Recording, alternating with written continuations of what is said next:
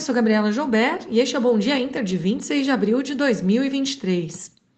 Bom, acompanhando os pares externos, o Ibovespa encerrou o último pregão em queda de 0,7%. O índice foi puxado mais uma vez por Vale e as commodities metálicas, com recuo do preço do minério de ferro. Por aqui também destaque foram as falas do presidente do Banco Central, Roberto Campos Neto, sobre o patamar de juros atual.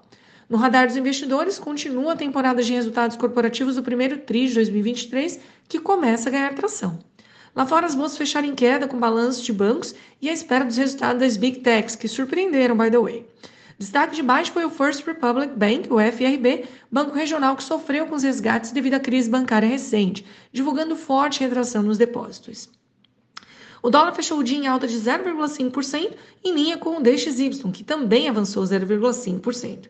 Para hoje, os destaques da agenda doméstica serão IPCA 15 de abril, empréstimos bancários e dados da construção, e nos Estados Unidos serão divulgados pedidos de bens duráveis, níveis de estoque do varejo e balança comercial. Bom, vamos falar um pouquinho dos Estados Unidos. Após fechar em queda ontem, com pressão negativa ganhando força após o resultado do FRB e depois da gigante UPS cortar suas projeções de receitas para este ano, reforçando o cenário de desaceleração à frente, hoje as bolsas amanhecem motivadas pelos números acima das expectativas das Big Techs. A Microsoft e a Alphabet, né, a companhia parent da Google, surpreenderam positivamente o consenso, ao trazerem avanços nos negócios de cloud, de nuvem.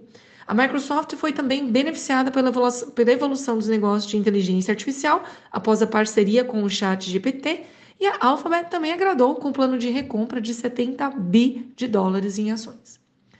Indo lá para o outro lado do mundo, as bolsas na Ásia fecharam de lado antes do longo feriado de cinco dias do Labor Day na próxima semana.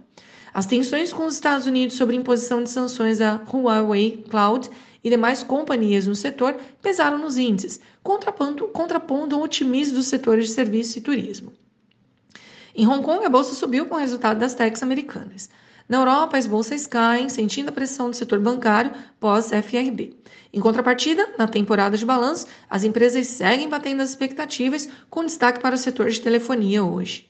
Mercado monitora fala de membro do BCE por sinais sobre política monetária. Aqui no Brasil, a RCN focou sua fala no controle das contas públicas e da inflação para o crescimento econômico do país.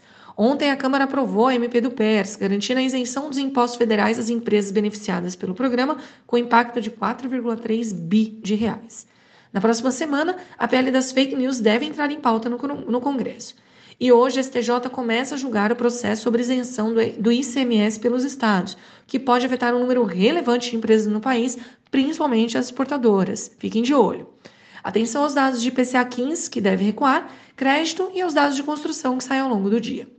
Na abertura, o índice DXY cai enquanto futuros ensaiam alta e juros das treasuries operam sem direção única. Petróleo também cai e o minério de ferro tem um dia misto, ainda sob fraca demanda siderúrgica na China. Bom, com o exterior misto, commodities em queda e falas de Lula no radar, podemos ter pressão negativa no índice hoje. No entanto, dados acima do esperado na construção podem impulsionar as ações no setor.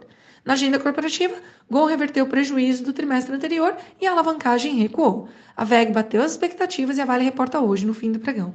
Pessoal, este foi o Bom Dia Inter de hoje. Tenham todos uma ótima quarta-feira e até amanhã.